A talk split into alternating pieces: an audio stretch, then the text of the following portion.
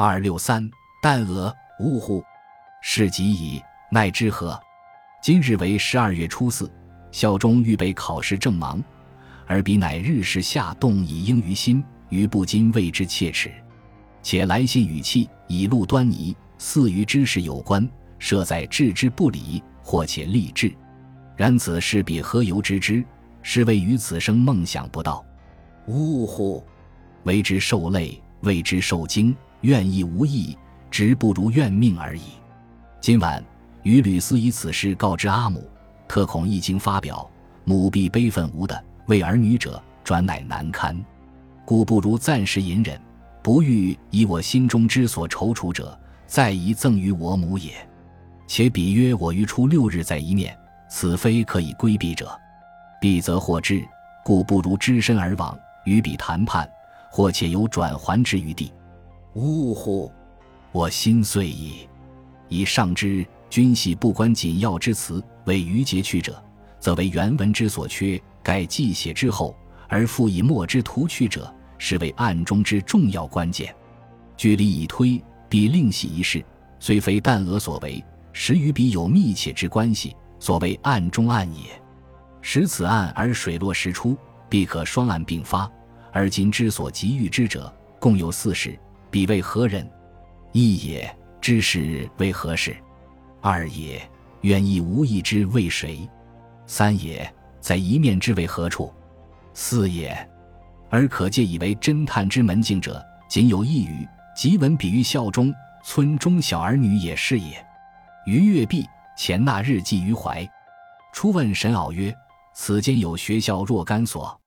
敖曰：“女学医，即旦娥所肄业者。”有高等小学一，在镇之东隅，外此则有初等小学三所，私塾若干家，均皇口至子习天地玄黄者也。余曰：然。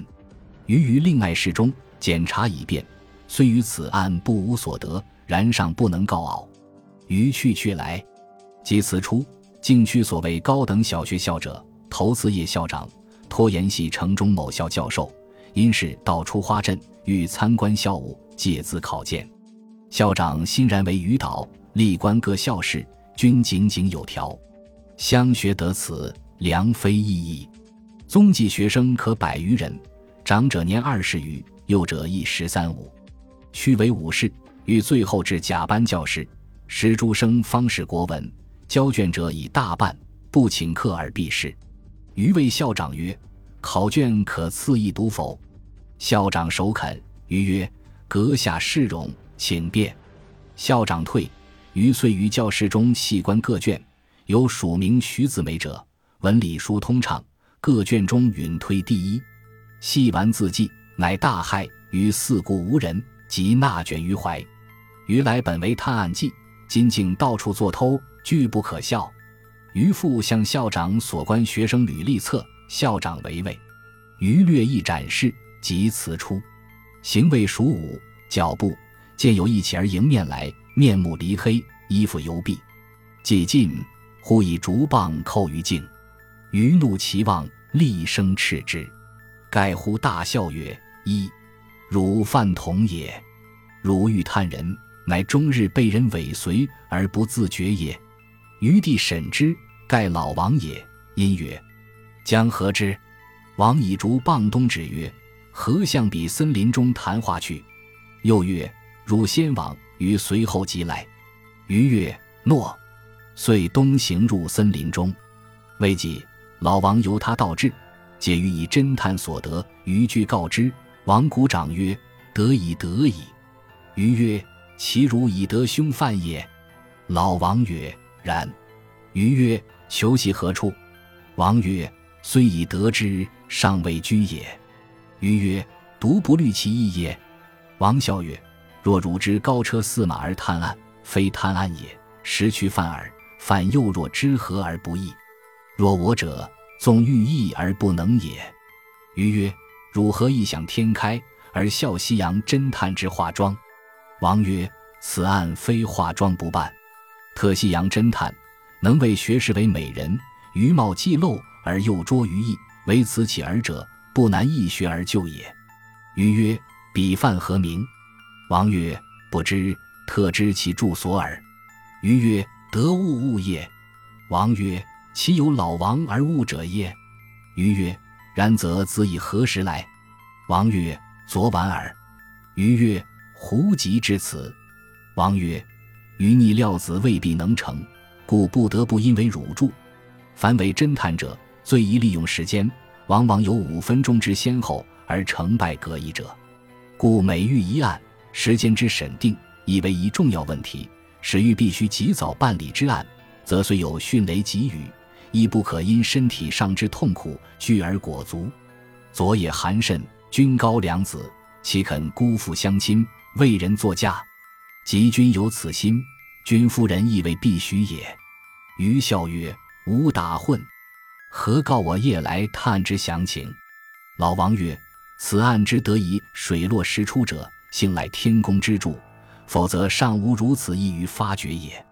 据沈老言，但俄以雪后失踪，实为初六日下午。夫雪中探案有足迹可寻，较天气晴朗之日略易。然既有此时机，万不宜以懈惰失之。是大雪不已，则积雪渐高，约三四小时，足迹必全泯；时雪后天气骤晴，积雪渐消，足迹亦必随之消灭。幸子旦娥失踪后，天色阴霾，既未有大雪继续下降，亦未有猛烈之日光。昨日下午，我被拒谈时，虽略有雪珠，亦无妨于足迹。既晚，余见天色老晴，深据今日日出，雪未消去，故乘夜来此。